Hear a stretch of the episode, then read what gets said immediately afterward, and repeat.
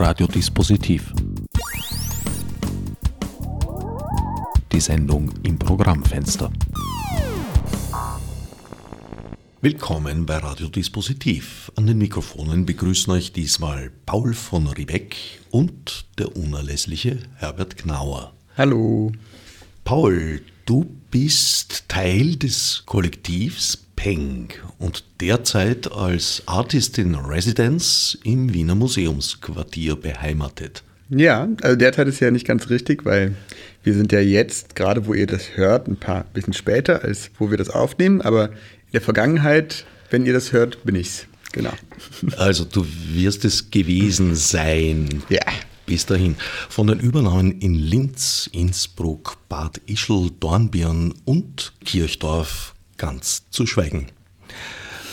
Wie kam es dazu, dass du als Artist in Residence eingeladen wurdest? Naja, die, ich weiß es selber nicht, ehrlich gesagt. Die haben uns angeschrieben und gefragt, ob wir kommen wollen als äh, Kollektiv. Und äh, dann habe ich rumgefragt, also wir haben geschaut, wer hat Zeit und dann ich hatte ich Zeit, es sollte noch jemand anders eigentlich kommen, aber der ist leider krank geworden. So war ich dann hier. Peng ist ein Künstlerkollektiv, das ja. in, wie soll ich sagen, sehr stark politischen Bereich arbeitet und durchaus mit heftigen Provokationen. Eine Provokation ist immer die Frage, ne? Was ist, wer, also Provokation klingt ja immer so, als hätte, hätten wir angefangen oder so, ne? Also ich sehe das so, dass das, was äh, in der Welt da draußen passiert, die eigentliche Provokation ist. Ich selber empfinde mich gar nicht so sehr als so provokant. Also wenn jemand hingeht und dir äh, in deinen Garten scheißt und du daraufhin sagst, okay, da mache ich jetzt eine Aktion gegen, dann ist ja die Frage, wer hat mit der Provokation angefangen. Ne? Wenn man sich jetzt anguckt, äh, da haben sich Leute hingesetzt und organisiert äh, Waffen exportiert aus Deutschland in die ganze Welt und über 51 Prozent der, der Waffenexporte geht an nicht-NATO-Partner auch nicht äh, NATO-gleichgestellte Partner, also Diktaturen und äh, so weiter. Und das hat dann viel Schwund und geht in Kindersoldatenhände. Und das wird alles durchgewinkt äh, durch eine Gesetzeslage, die das ermöglicht. Habe ich das Gefühl, da haben sich aber Leute hingesetzt und ganz schön ordentlich provoziert. Ja, und was wir dann da machen, ist im Gegensatz dazu doch wirklich, also ja, finde ich keine Provokation, sondern eher mh, hm, eine Intervention oder so oder eine dass wir eine Aufmerksamkeit dahin lenken wollen, dass das nicht geht oder so. Also provokante Intervention. Na, also wenn du unbedingt willst, dass wir provokant sind. Ich finde es nicht. Ich finde also wirklich, das ist eine, eine Maßsache. Ne? Wer, wer ist eigentlich hier auf der Welt provokant? Das sind, finde ich, die Leute, die die, die die Luft verschmutzen, die das zu, zulassen, ne? dass der Klimawandel auch äh, stattfindet durch äh, all die äh, Kohle- und Industrieinfrastruktur, ähm, äh, die es gibt und die daran festhalten wollen und, und, und. Aber eben, ja, es gibt, das wäre eine lange Liste zu sagen, wer provoziert. Geheimdienste finde ich unglaublich provokant. Also die Idee, sowas überhaupt zu bauen, äh, was so dann auch die, in diesem Ausmaß Demokratie zerstört, äh, ganz, ganz organisiert. Ja, das sind so Provokationen, finde ich. Ja. Aber man, ich bin jetzt auch nicht böse, wenn man sagt, dass ich provokant bin. Dein Beispiel mit äh, in den Garten geschissen, das erinnert in Österreich sehr an den vorigen Innenminister Sobotka. Der scheißt in Gärten? Nein, aber er hat gemeint, äh, die Videoüberwachung sei unter anderem deswegen sinnvoll, weil eines Tages äh, sei ihm vor die Türe gekackt worden und solches wäre dann mit Videokameras hintanzuhalten. Oha, und dann hätte er sich rächen können an dem jungen Menschen, der vor seine Tür gekackt hätte und deswegen muss die ganze Nation jetzt wieder überwacht werden. Ne? Oh Gott, oh Gott, oh Gott, der ist so geil. Ja, ich habe von dem ja auch einen privaten PTP-Schlüssel erstellt und mit sich selbst verschlüsselt und auf Leinwand gedruckt. Das kann man, ich glaube, wenn ihr das hört, kann man das noch im Künstlerhaus sehen. Da wird das dann ausgestellt, ja. Damit sind wir schon bei der Intervention, die du, ihr in Wien gemacht habt. Aber zuerst wüsste ich noch ganz, seit wann gibt es den Peng eigentlich? Also ich selber habe äh, eigentlich seitdem ich denken kann, äh, irgendwie agitiert und mich politisch äh, engagiert und verschiedenste Aktionen gemacht. Und schon im Studium haben wir irgendwie äh, einen Fake-Fanclub des Präsidenten gestartet und dann, äh, während er Reden gehalten hat, so laut gejubelt, dass er, man ihn nicht mehr hören konnte und so. Also das waren verschiedene Aktionen, die wir gemacht haben. Und das war, hat irgendwie alles so gut geklappt, ähm, dass ich dann irgendwie 2013 mit einem Kumpel zusammen gesagt habe, komm, lass uns das doch mal professionalisieren und irgendwie, ja, sowas gründen. Und das haben wir dann gemacht. Er ist dann direkt in Elternzeit gegangen, erstmal. Ähm, das heißt, damit begann das, dass ich dann da weiter gesucht habe, wer will denn da an sowas mitmachen. Und dann hat, war der erste Moment, war der Mock Ready hieß das. Das ist so ein Clip, den gibt es auch noch auf unserer Webseite. Da haben wir ähm, geworben für äh, ein Unternehmen, was, was Demokratie verkauft, also was quasi, wo man als Unternehmen sagen kann, ich möchte mich demokratisch beteiligen. Wie kann ich denn Stimmen kaufen? Wie kann ich irgendwie Bevölkerung beeinflussen? Wie es ja auch wirklich passiert, ne? Aber dafür haben wir halt so einen bösen Werbeclip gemacht. Aber der erste richtige Moment, wo wir bekannt wurden international in der Presse, das war Slam Shell. Da haben wir bei einer jungen, äh, der, junge Wissenschaftler sollten ihre grüne Technologie bei einer Konferenz von Shell vorstellen und das war so ein Greenwashing-Event, mit dem sie sich gerieren wollten von den bösen Ölmagnaten zu einem grünen, progressiven Unternehmen.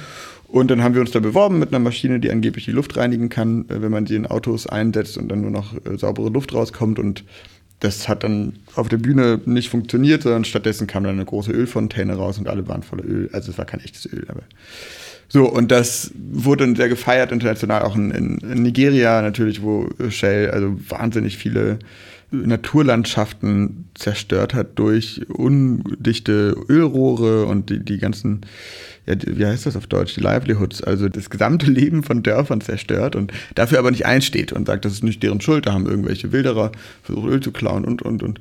Also, ja, das, das war schön zu sehen, dass die sich sehr gefreut haben dort in Nigeria, dass dann hier in, in Deutschland was macht.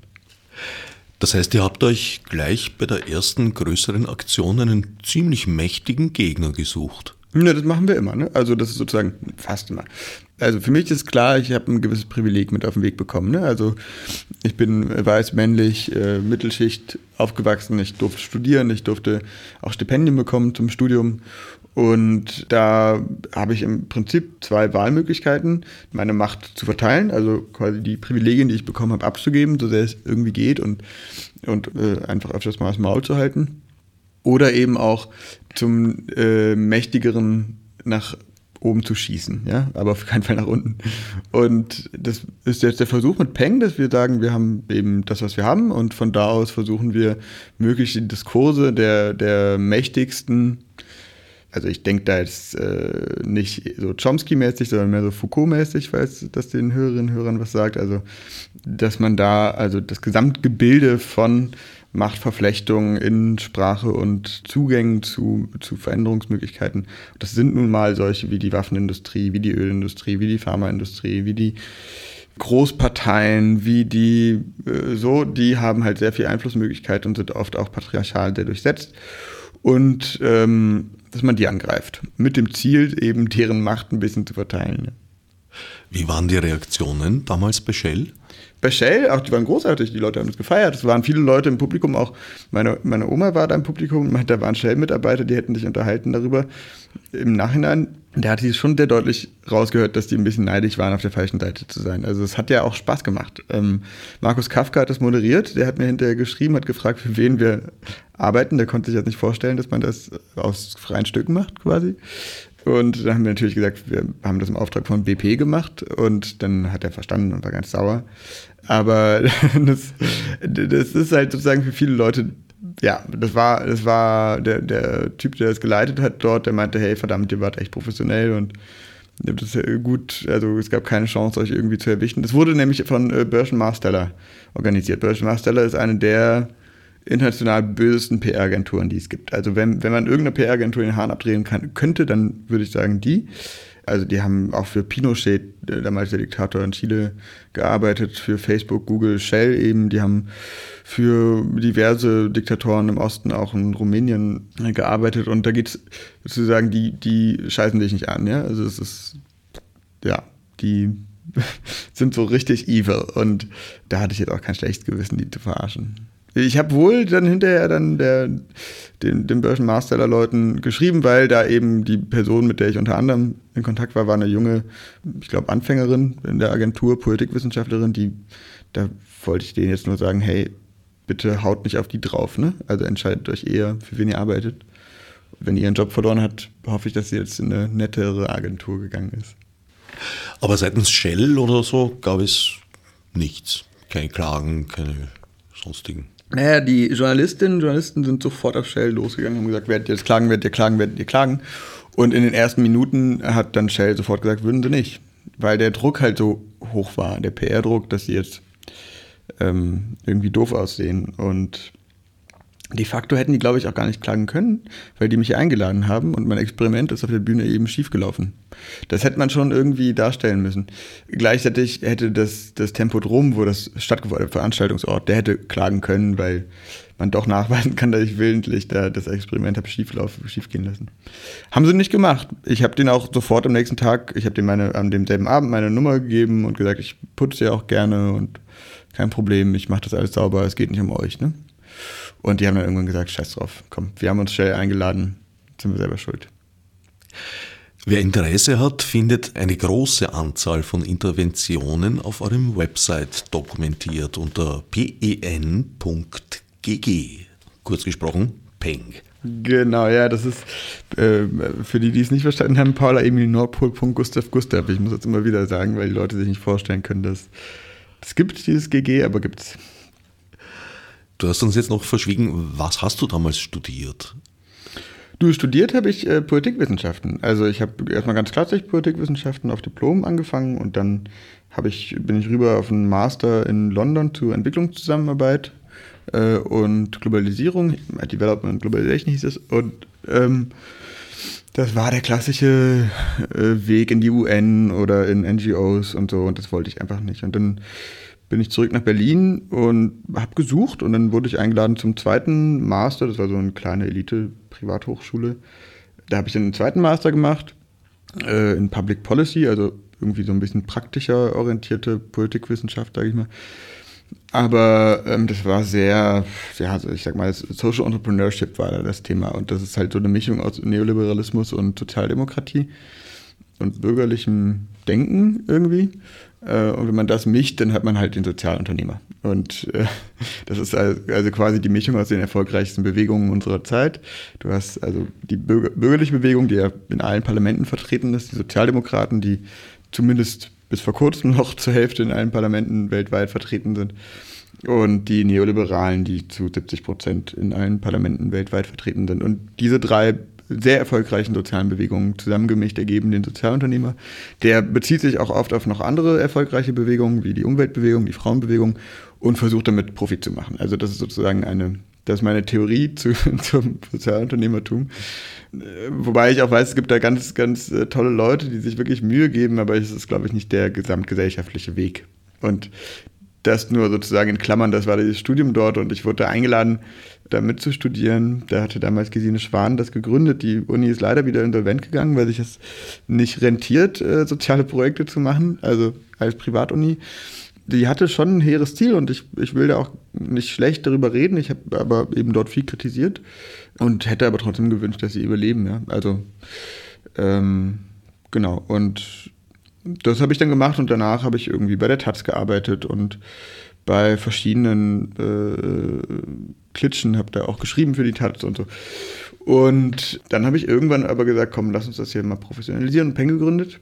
Und hier bin ich jetzt. Und dann, jetzt vor kurzem habe ich noch bei Oxfam gearbeitet, in Oxfam Deutschland, äh, weil, naja, eins der, der stärksten Kritik oder Gegner im solidarischen Sinne, ja, also nicht die bösen, bösen Gegner, sondern sozusagen solidarischer Kritik, die wir haben, ist die NGO-Welt, weil die, denke ich, Gefahr läuft, äh, so sehr in den Mainstream zu verfallen und äh, immer wieder auf Marketingfallen reinzufallen. Also zu sagen, wir müssen irgendwie Spenden generieren, wir dürfen unsere Spenderinnen nicht verlieren und und und und, und sich anbietet an, an das mainstreamige, grünliberale, SPD-lerische Denken und äh, Kirchen und Co., die ja wichtig sind in einer gesamtgesellschaftlichen Perspektive, denke ich schon, ja.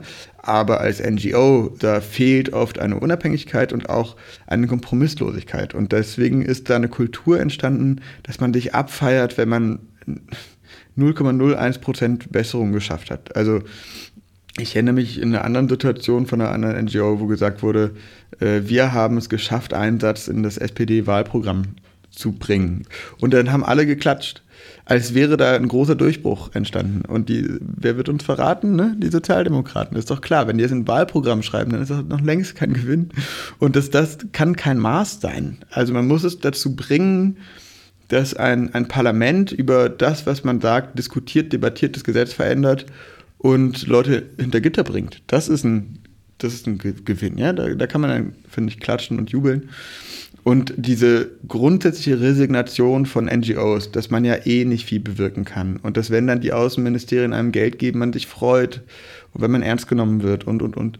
Das ist total traurig. Und das ist oft mit kleinen Karrieren verbunden von Leuten, die eben ja auch oft Familie haben und vorankommen wollen und Sicherheit wollen und trotzdem irgendwie hinterher sagen wollen, sie haben nichts verschlechtert auf der Welt. Das gestehe ich denen ja zu, aber und Oxfam jetzt, sind wirklich nicht die schlimmsten. Die machen wirklich auch teilweise sehr, sehr gute Arbeit. Das klang jetzt sehr zerstörerisch. Ich rede jetzt die ganze Zeit von der gesamten NGO-Welt, also auch Brot für die Welt, Amnesty International, die auch alle für sich hier und da sehr gute und wichtige Arbeit machen. Aber als Gesamthaltung bin ich der Meinung, dass es nicht reicht. Und dann hatte Oxfam mich eingeladen, da mal bei denen äh, die Leitung von der Public Campaigning-Bereich dazu machen. Das habe ich dann gemacht gleich mit der Prämisse, dass jetzt ein halbes Jahr Probezeit gilt in beide Richtungen. das, ähm, und dann nach einem halben Jahr war klar, das funktioniert nicht. Das war für mich nicht die, der richtige Ort, weil das eben ein Riesentanker ist, der sehr viel Prozesse und Prozesse und Prozesse und Compliance und ja, da bin ich dann, haben wir uns verabschiedet wieder voneinander, da wäre ich nicht glücklich geworden. Auch wenn die gut gezahlt haben, das war nett, aber das, da wollte ich raus. Teilweise geraten NGOs ja auch in paradoxe Situationen. NGOs sind äh, durch die Gegebenheiten gezwungen, ihre Mitarbeiter und Mitarbeiterinnen in prekären Arbeitsverhältnissen zu halten. Ja, es kommt auf die NGOs an. Ne? Also bei Greenpeace ist es nicht so. Die haben extrem viel Geld und die zahlen auch sehr gut. Ähm, das ist, kommt total drauf an. Also wenn du eine kleine äh, äh ehrenamtliche NGO nimmst, dann ist es so aufgestellt und dann haben die Leute andere Jobs.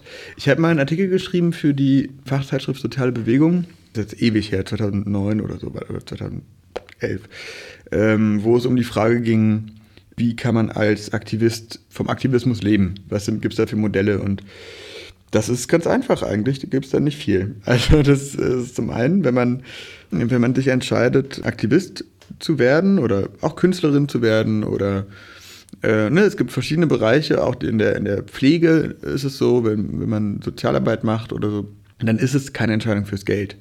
Entscheidung fürs Geld ist, wenn man eben äh, zur Bank geht oder Manager wird oder oder oder Kieferorthopäde. Ja, da kriegst du Geld. Aber eben nicht in diesen Bereichen. Das ist erstmal eine grundsätzliche Entscheidung für einen Lebensweg, den man äh, treffen kann und sollte und bewusst treffen sollte. Und das ist auch hart, weil in den 68ern war da äh, sozusagen diese, diese äh, Aufteilung von den Leuten, die dann in Berufe gegangen sind und die Aktivistinnen finanziert haben. Und dann hat man das Gefühl, dass so ein solidarisches gesellschaftliches Modell, sich so gegenseitig zu unterstützen. Und da kenne ich jetzt durchaus ältere Leute aus den 68ern, und die sind dann bei ihren Zahnarztfreunden Bittsteller. Und das ist ganz unangenehm, weil das eben nicht fortgeführt wird bis zur Rente. Ja, und damals war es, ey, toll, dass du diese Arbeit machst und ich wünschte, ich könnte das auch. Hier ist Geld von meinem Gehalt als Zahnarzt und jetzt mittlerweile, ja, hat sich jetzt geändert und die haben ihre Rente und die anderen nicht. Es ist also, ja, muss man gucken. Aber zu den verschiedenen Wegen, wie man Geld verdienen kann, da, ich weiß nicht mehr, da hatte ich, glaube ich, vier grundsätzliche Wege. Du kannst äh, Arbeitslosengeld beantragen, da musst du halt mit dem Amt umgehen. Dann gibt es ja auch verschiedene Wege. Entweder du tust so, als wärst du ganz brav, oder du gehst ja die ganze Zeit in, in die Konfrontation, brauchst viel Energie für. Die meisten sind brav und sagen immer, ach ja, ich habe es versucht und ich habe keinen Job bekommen und so. Und dann kriegst du dann halt dein Arbeitslosengeld und deine Wohnung bezahlt und kannst mit diesem Geld versuchen, dann politische Arbeit zu machen. Dann gibt es den Weg der, der Teilzeitarbeit, also Lagerarbeiter gibt es viele, die politisch sehr aktiv sind. Ähm, oder du hast irgendwie eine gute Bildung genossen und Zugang zu besseren Jobs, super, dann machst du hier und da Beratungen und kannst dann davon leben und den Rest der Zeit Aktivismus oder Kunst machen. Also da gibt es verschiedenste Modelle. Das andere ist natürlich eben eine eigene NGO zu gründen, Verein zu gründen und darüber Spenden zu akquirieren. Das ist viel Arbeit, weil man oft als kleiner Verein erstmal nicht gesehen wird. Oder über Stiftungen und Co. Also das sind sozusagen die vier üblichsten Wege von Aktivismus zu leben. Und welchen hast du gewählt? Ach so, ne, ich würde sagen, wenn du jetzt du sagst, würde ich mal an Peng gucken. Es ist wirklich eine Quer Querfinanzierung, eine Mischung aus allem.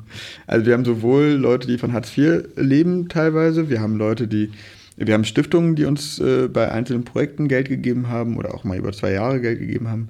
Wir haben, wir arbeiten Teilzeit äh, immer wieder, also äh, bei Workshops und Reden äh, kriegen wir ein Honorar, davon können wir dann leben und da oder jetzt irgendwie an Unis zu arbeiten, zu lehren und so. Das ist dann, es kommt jetzt gerade immer mehr die Anfragen und eine Anfrage nach einer Gastprofessur an der äh, Kunstuni in Wien, wo wir dann gucken werden, da kommt dann auch Geld rein, das ist super, ja. Aber und spenden kann man auch. Also wir, wir haben tatsächlich nicht viel Geld. Äh, das äh, wirkt immer so, als seien wir, hätten wir viel Geld, aber das ist eben eher sehr viel ehrenamtliche Arbeit, die da reinfließt. Und auf unserer Webseite freuen wir uns natürlich, wenn Leute ähm, da Dauerspenderinnen werden und für quasi radikale Aktionen, direkte Demokratie sich einsetzen wollen, dann ist das Geld bei uns gut aufgehoben. Ich versuche jetzt noch einmal das Link zu sagen: Paula Emil Nordpol. Gustav Gustav. Genau, und dann slash Support. Also man sieht da oben glaube ich, bei Support oder Unterstützen oder so, kann man dann Pinguin werden. Und Pinguin. dann, genau, wenn man, wenn man Dauerspender wird, dann geht man auf die Webseite, wird Pinguin und kriegt dann ein eigenes kleines Pinguin-Bildchen und kann dann eigenen Namen auf der Unterstützerliste schreiben. Also wir versuchen uns schon ein bisschen mit Fundraising, aber wir sagen das halt so selten. Und jetzt traue ich mich mal hier im Radio das zu sagen. No. Also 5 Euro im Monat. Wieso, wieso nicht Penguin? Oder Penguin, ja, ist halt Englisch. Wie viele seid ihr bei Peng zurzeit? Das wissen wir selber nicht. Und wenn wir es wüssten, dürften wir es nicht sagen. Das ist ja auch der Sprach, äh, die Sprachregelung, die wir durchgesetzt haben. Wir, wir wissen es nicht. Wir sind viele, äh, aber sozusagen, wir arbeiten in Netzwerken, wir haben unsere Leute in verschiedensten Positionen. Ähm, das ist sozusagen das, was wir bei Interviews sagen müssen. Wenn man sich ein bisschen mit uns beschäftigt, dann findet man schon raus, wie viele das sind, glaube ich. Für eure Interventionen ist ja sehr oft auch ein erkleckliches Maß an Know-how erforderlich. Mhm. Einerseits sachbezogen, weil Dinge recherchiert werden müssen. Andererseits aber nehme ich auch an, ihr macht schon sowas wie eine, eine juristische Risikoabschätzung. Mhm. Ja. Ja, und, und nicht nur das. Also das ist tatsächlich, je nach, je nach Kampagne, die wir machen, arbeiten wir ein halbes Jahr bis Jahr sogar daran und recherchieren sehr, sehr lange ähm, was eben dazugehört, wenn man sich einem komplexen Thema annähert und da was zu sagen will, dann sollte man sich besser vorher informieren.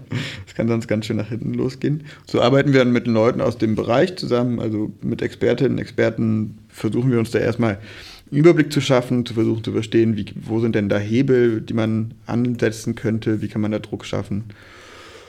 Und was gibt es auch für gesellschaftliche Lösungswege? Ne? Also was kann man anbieten, ähm, außer das ist doch total kacke, was hier läuft. Und damit befassen wir uns dann und forschen. Dann vor der Aktion, wenn wir Aktionsideen entwickeln, dazu gehört dann auch ein gutes Design, gute irgendwie Realisierung von Videos und, und die halt zu dem richtigen Thema passen irgendwie und äh, schauspielerische Arbeit und so. Klar, da sind verschiedenste Expertinnen und Experten und wir haben eben eine, eine Schar von Anwältinnen, sind alles Frauen tatsächlich, die uns kostenlos beraten. Oder vor Gericht darf man das nicht kostenlos machen, da muss man eben die Gebühren zahlen, die angesetzt sind. Und äh, das ist toll, ja. Also sind, sind auch wirklich sehr professionell. Medienanwältin Julia Betzenberger, die macht einen super Job. Die ist auch durch andere Promis bekannt, äh, in Deutschland zumindest.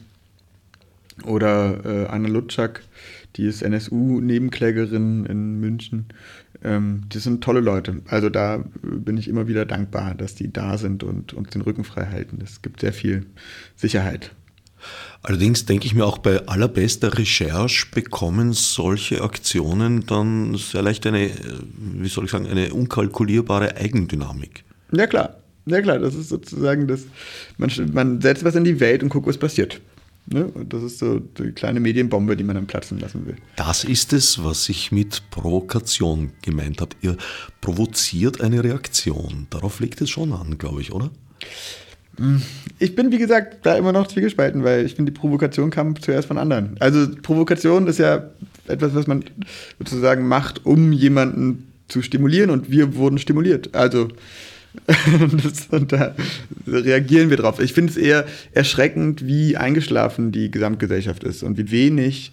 Ich meine, gerade passiert sehr, sehr viel durch die neurechte Bewegung, aber die Bourgeoisie, die bewegt sich irgendwie immer noch nicht, die, die aufgeklärt Liberale. Also ich frage ich frag mich, wie weit man noch gehen muss mit so einer ähm, rechtsradikalen Bewegung, um wirklich einen Aufschrei zu bewegen dazu, dass da sich grundsätzlich was verändert. Das ist mir ein Rätsel, ja. Ich glaube, das ist so ein bisschen wie dem Frosch und dem heißen Wasser. Wenn du das Wasser schnell erwärmst, springt der Frosch heraus. Wenn du es langsam machst, bleibt er drin sitzen und stirbt. Und ich fürchte, das ist das, was mit uns passiert, weil das ja keine Vorgänge sind, die erst in jüngster Zeit begonnen haben, sondern die in Österreich schon sehr, sehr lange andauern und schrittweise verlaufen.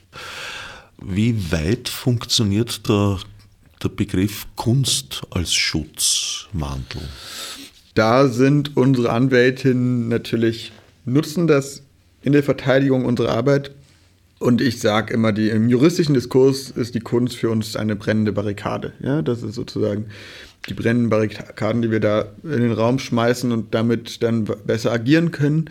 gleichzeitig äh, nicht bei allem schütze ich das. Also wir hatten jetzt einen Aufruf zum Diebstahl in Deutschland gemacht, einen äh, bundesweiten Aufruf zum Diebstahl. Da ist alles gut gegangen, aber da war es nicht klar. Also da hatten die Anwältinnen gesagt, naja, da wissen wir auch in allen Formulierungen, wie ihr es formuliert, haben wir jetzt keine Lösung, dass wir sagen können, ihr seid eindeutig geschützt und das ist alles noch im Rahmen. Am Ende, wie gesagt, ist gut gegangen. Wir haben keinerlei äh, juristischen Probleme gehabt. Aber das muss man halt bei jedem Punkt abwägen. Bei der Drohne, die über die NSA geflogen ist und da Flyer abgeworfen hat, um die zurück in die Demokratie zu holen, von unserem Aussteigerprogramm äh, für Geheimdienstmitarbeiterinnen äh, Intel Exit, da äh, war auch die Einschätzung, dass es realistisch am Ende, wenn die uns erwischen und anklagen und so weiter, um die 8000 Euro kosten wird. Aber Knast wäre da vermutlich nicht drin und das ist dann für uns das Entscheidende. Da sagt meine Anwältin auch immer nach so einer Besprechung, also ich habe ja gesagt, kein Knast, ne? Worauf wartet ihr noch? Also das ist sozusagen, äh, ich sage jetzt nicht, welche der Anwältinnen das sagt, aber das ist wirklich äh, die Haltung auch, die wir haben, ja, dass man abwägt, was kostet es, was bringt das ein und wenn Knast, dann sollte es sich auch lohnen. Wie lebt man damit? Ich meine, Mitarbeiterinnen und Mitarbeiter eures Kollektivs stehen jetzt zum Beispiel vermutlich namentlich auf äh, den Listen von Rechtsradikalen, von denen nicht wenige gewaltbereit sind. Ja, allerdings. Also ich bin auf sehr, sehr vielen Listen wie soll ich sagen? Ich habe mal irgendwann eine Psychotherapie angefangen, vor Jahren, oder ich wollte eine anfangen. Da ging es mir nicht gut, da, da habe ich mir Hilfe geholt. Eine große Empfehlung an allen, denen es nicht gut geht. Übrigens, holt euch Hilfe. Das ist äh, keine Scham, das ist eine ganz großartige Fähigkeit, ähm, sich Hilfe zu holen, wenn man die braucht. Aber dieser Therapeut, da hat man ja so Teststunden und dieser Therapeut, äh, als ich dann reinkam, ich hatte gerade eine Hausdurchsuchung der Polizei gehabt äh, wegen einer Aktion. Und dann habe ich die Batterie aus meinem Handy rausgenommen und der hat dann angefangen zu sagen, hä, Sie sind selbstdestruktiv, Sie, bla, was Sie da machen und so, ne, warum machen Sie das mit dem Handy und so und offensichtlich haben Sie eine selbstdestruktive Art. Und ich, dann habe ich gedacht, bei dem mache ich keine Therapie. Er, der hat es nicht verstanden. Ich bin Aktivist, ich habe mich dafür entschieden, Aktivist zu sein und das gehört dann halt fucking dazu. Da muss man halt so wie ein, wie ein, was weiß ich, ein Feuerwehrmann, der muss halt auch nachts dann, wenn es brennt, aufstehen und zur Arbeit gehen. Das gehört zum Job dazu. Und ich selber habe mich in einen Bereich begeben, wo es Repression gibt, wo es äh, Einschüchterungsroutinen gibt, sage ich mal, von Neonazis. Und äh, dann habe ich auch einen guten Therapeuten gefunden, der hat das total verstanden und der, der ist sozusagen, da hatte eine andere Einstellung dem gegenüber und hat mir auch sehr geholfen damals. Das war ein toller Typ. Aber kurzum, nur um zu sagen, es gibt da verschiedene, also das war so ein eindrücklicher Moment, ja, weil, weil man sich ja fragt, warum tust du dir das an? Ich tue mir das nicht an, sondern ich habe mich entschieden für eine bestimmte Arbeit. Und für mich ist zum Beispiel klar, dass Waffengewalt oder körperliche Gewalt gegenüber Menschen keine Option ist. Und deswegen ähm, versuche ich mit Entertainment, Humor, Kunst und äh, Aufklärung durch mediale Arbeit da gegen all das zu kämpfen, was leider auch viel zu mächtig ist. Und wenn du jetzt sagst, äh, wie geht man damit um, mit diesen, mit diesen Nazi-Listen und so, ist, glaube ich, der einzige qualitative Unterschied ähm, im Vergleich zu vor ein paar Jahren, dass doch gerade eine massive rechte Bewegung sich entwickelt hat und man da im, im, quasi im Zeithorizont nicht weiß, wohin bewegt sich das. Also was wird mit diesen Listen in zehn Jahren? Ja? Ähm, wenn bestimmte Leute eventuell an der Macht sind, die wir nicht an der Macht wollen. Und klar, ein Freund von mir, der äh, guckt gerade, dass er einen Job in Kanada kriegt, damit, wenn es zu spät ist, er schon dort ist. Ja? Und wenn alle dahin wollen und keiner mehr dahin kommt. Also die, solche Gespräche führen wir tatsächlich. Ich hoffe, die sind nicht äh, realistisch, aber ich glaube, die, die Dimensionen gibt es gerade. Ja, da muss man sich ernsthaft Gedanken machen. Und solange ich hier bin, kämpfe ich, so sehr ich kann und engagiere mich, so sehr ich kann, quasi. Und äh, dann gibt es aber auch Schutz. Ne? Also das, was ich ja mache, zum Glück hat das eine gewisse grundsätzliche Anerkennung, also Einladungen von Universitäten dort zu lehren. Ähm, es hat die Einladung von Kunsthäusern dort auszustellen oder mit denen mit Theatern zusammenzuarbeiten. Und durch so eine Anerkennung hat man dann auch immer einen Schutz, der die Arbeit dann ermöglicht und einen. Und dazu muss ich sagen, ich wohne in Kreuzberg in, in Berlin da trauen sich zum Glück viele Nazis noch nicht äh, rein, Häuser anzugreifen. Das ist in anderen Dörfern ganz anders. Und es gibt viele Leute, die sind viel, viel, viel bedrohter als ich jetzt zum Beispiel. Aber es sind ja nicht nur die Rechten, die euch bedrohen und zu Gegnern geworden sind, sondern ihr habt ja auch sehr oft mit durchaus multinationalen Konzernen zu tun und letztlich natürlich auch mit einer gewissen behördlichen Einschüchterung, dass da gerade von Hausdurchsuchung zum Beispiel. Ja. ja, aber ich weiß nicht, ob ich da naiv staatsgläubig bin. Ich bin da, also die Aufgabe der Polizei ist ja auch, mich zu schützen. Und ähm, das haben die zwar bis jetzt nicht mit Inbrunst getan, aber manchmal schon. Also ich habe es auch erlebt, als ich da bei der AfD war. Die haben einfach einen guten Job gemacht. Das muss ich sagen. Die, die einen und die anderen nicht. Also äh, der, der mich da abgeholt hat bei der AfD, der, der hat sich erstmal schlapp gelacht äh, und hat gesagt, zehn Jahren Berufserfahrung hat er sowas noch nicht erlebt und so weiter. Also der war wirklich äh, das war belustigt. Die, die Tortung der die Tortung Frau der, von Zugvogel. Ja, genau. Die, die Beatrix von Storch, äh, da die, die Torte abbekommen hat, da musste ich ja eine halbe Stunde im, da bei denen verharren, bis die Polizei kam. Und äh, die haben einen sehr guten Job gemacht und mich da rausgeholt. Und dann hat allerdings der, der Kollege von ihm, der offensichtliche AfD-Wähler war, versucht, mich noch zu verklagen wegen falscher Behauptungen, weil ich wurde ja danach verprügelt von denen erstmal. Und dann habe ich halt Strafanzeige wegen Körperverletzung gestellt. von den AfD-Leuten? Von der AfD, genau. Du warst ja. da umringt von denen. Du bist auf eine Veranstaltung von ihnen gegangen, wenn ich das richtig im Kopf habe, und ja. hast dort getortet. Hab genau. Du warst getortet. dann umringt von ihnen und eingekesselt. Wichtig übrigens vor der Tortung immer glub, glub, glub zu sagen. Dann und nur dann ist man Teil der internationalen Patisserie Internationale. Deswegen glub, glub, glub sagen, torten und dann verprügeln lassen. Also in dem Fall. Ähm, ja, das und deswegen Strafanzeige Körperverletzung. Und dann hat der Polizist aus sozusagen äh, Übereifrigkeit der AfD-Verteidigung mich angezeigt wegen falscher Falschaussage oder so. Ist aber nie was draus geworden. Also das ist dann versickert. Und in solchen Momenten muss man halt da durch und das, das gehört dann dazu. Gleichzeitig hatte ich auch schon drei Hausdurchsuchungen und jetzt, um der Ironie noch einen, einen Tippfall drauf zu geben, wir wurden jetzt eingeladen für eine Gastprofessur in, in Bayern äh, an der Uni München, da, an der Angewandten. Die wollten nämlich mit uns, oder die wollen mit uns zu polizeilicher Repression arbeiten. Was in Bayern ja durchaus angebracht ist. Die haben ein neues Gesetz und das ist eben fraglich, wie verfassungswidrig das ist. Und interessanterweise ist jetzt gerade die Frage, die sich stellt, ob ich das überhaupt darf, weil ich nämlich Betroffener von polizeilicher Repression bin und deswegen vielleicht gar nicht an der Uni lernen darf. Also das müssen wir gerade rausfinden, was natürlich eine Ironie ist, wenn, wenn man es schafft, ja, durch polizeiliche Repression und dann ein Hochschulgesetz, in dem dann steht, dass man im Führungszeugnis keine Einträge zu so und so haben darf, die irgendwie die Lehre und also das ist ja noch nicht klar, aber das wäre quasi dann ein Typfall äh, von, von Ironie, die dann doch, wo man sagen muss, scheiße, das schränkt einen ein. Also bei der, bei der UN, wenn man da arbeitet, darf man keine Vorstrafe haben. Ich habe, soweit ich weiß, keine Vorstrafen, deswegen denke ich, müsste das jetzt funktionieren, aber ist noch nicht klar.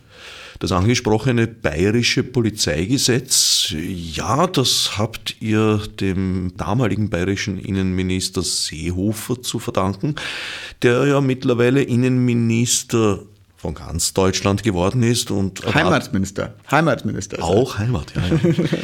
Und, äh, wie nicht anders zu erwarten, jetzt auch versucht, dieses Gesetz auch in ganz Deutschland auszurollen. Da geht es, glaube ich, auch darum, dass Polizisten, ohne jetzt einen, einen wirklich gut begründeten Verdacht haben zu müssen, jemanden über längere Zeit festhalten können. Ja, ja, nicht nur das. Also das ist eine ganze Bandbreite an, an erschreckenden polizeistaatlichen Maßnahmen, die da, äh, das ist ja ein guter Freund von Orban.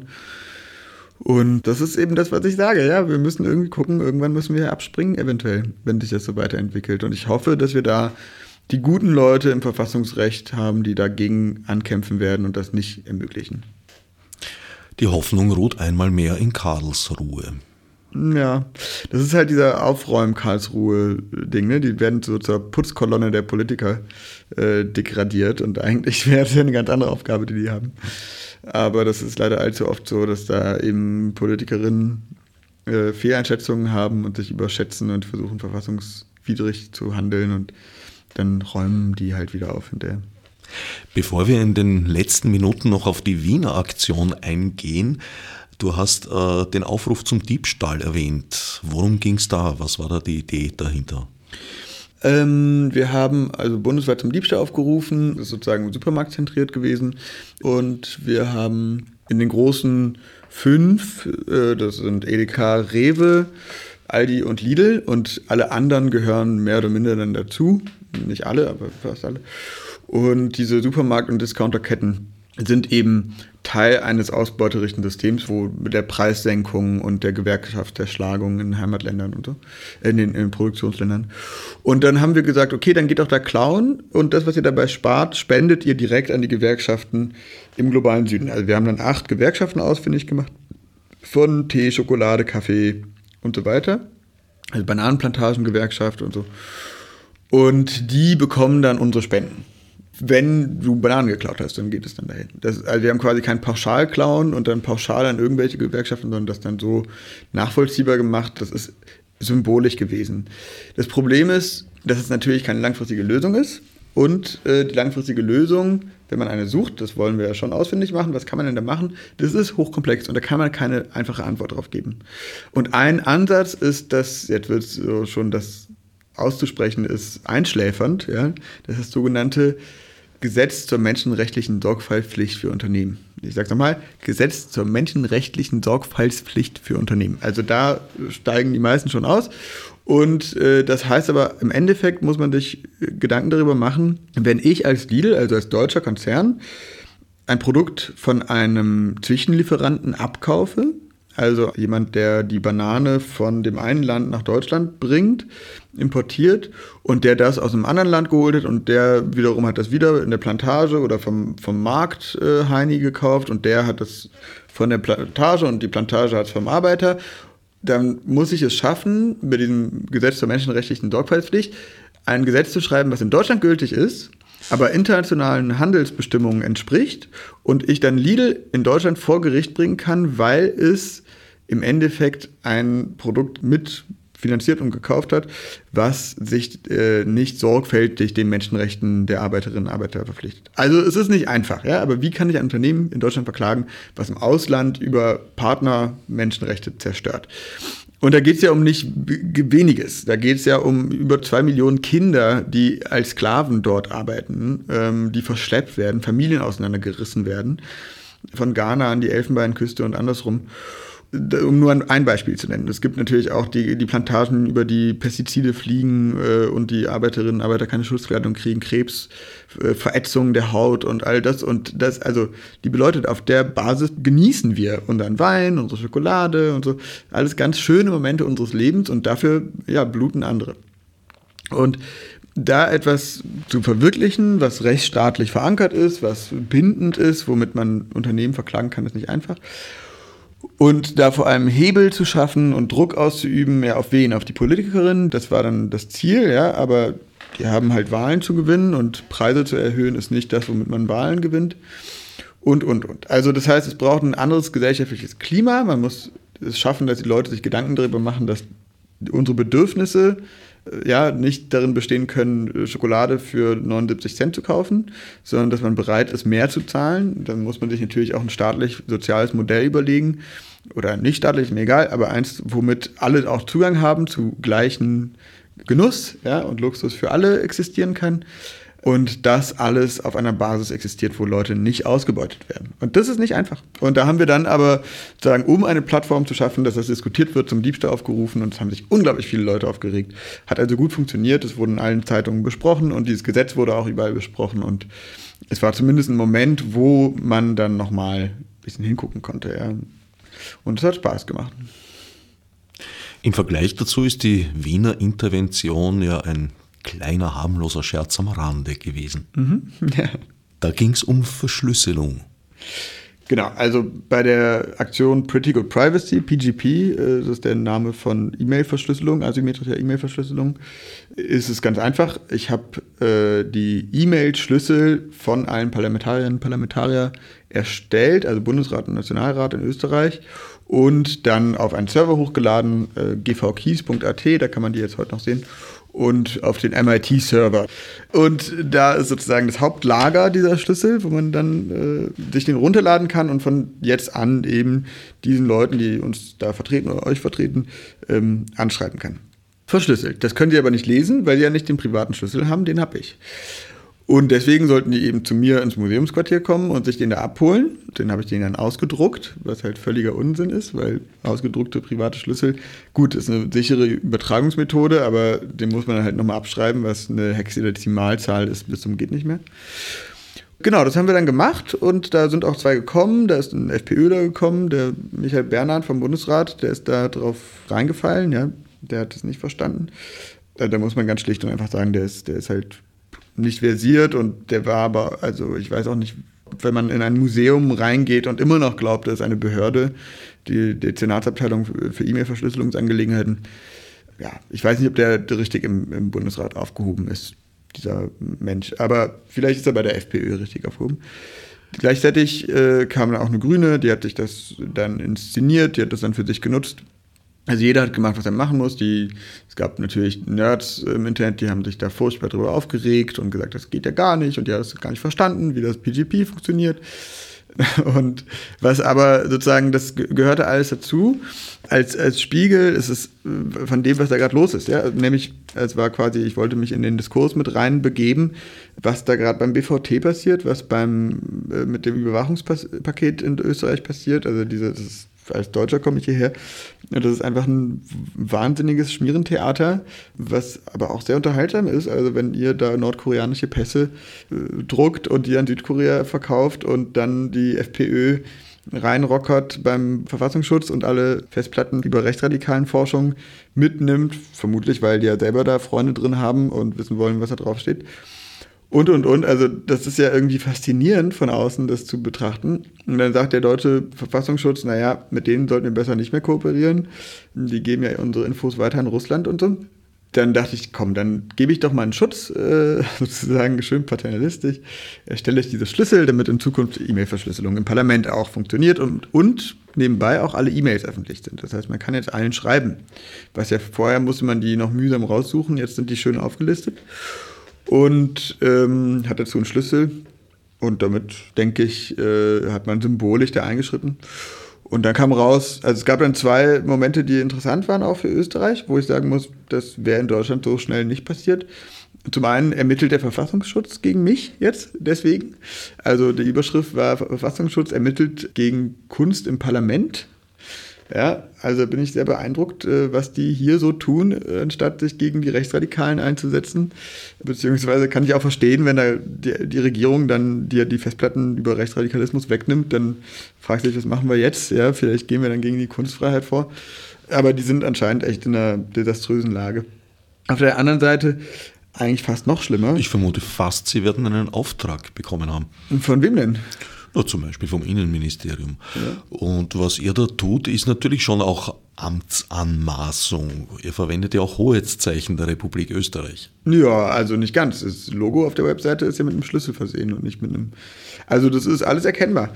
Aber klar, da kann man drauf reinfallen, wenn man nicht medienerfahren genug ist. Ja? Das ist ja auch das Spiel. Und äh, es ist auch eine Technologie aus den 90er Jahren. Also ich will damit nur sagen, da hinkt die österreichische Sicherheitsarchitektur sowas von hinterher da, da muss noch einiges getan werden. Und das war ja auch zwei Tage vor der Ausschusssitzung vom Überwachungspaket. Äh, mit dem, also in Österreich seid ihr jetzt so richtig im Arsch. Also wenn, wenn das jetzt durchgeht und es geht vermutlich durch. Na, da bekommen wir einiges, was ihr in Deutschland schon länger habt. Ja, das stimmt. Also da sind wir Vorreiter. Ne? Der Ritt in den Arsch, da seid ihr uns ein gutes Stück voraus. Ja, ja. da ist immer die Gefahr, in Zynismus zu verfallen. Leider, das ist, das ist traurig und wahr. Aber das was ich auch sehr erschreckend fand, ist, dass es dann eine Galerie gab. Ich habe nämlich große Leinwände gemacht, auf denen der Schlüssel von Sobotka, Van der Bellen und Kickel mit sich selbst verschlüsselt, gedruckt äh, auf Leinwand sind und schön gerahmt. Und dann gab es eine Galerie, die wollte die auch ausstellen und, und ich verkaufe die, um das Projekt zu refinanzieren. Oder die Galerie wollte das verkaufen.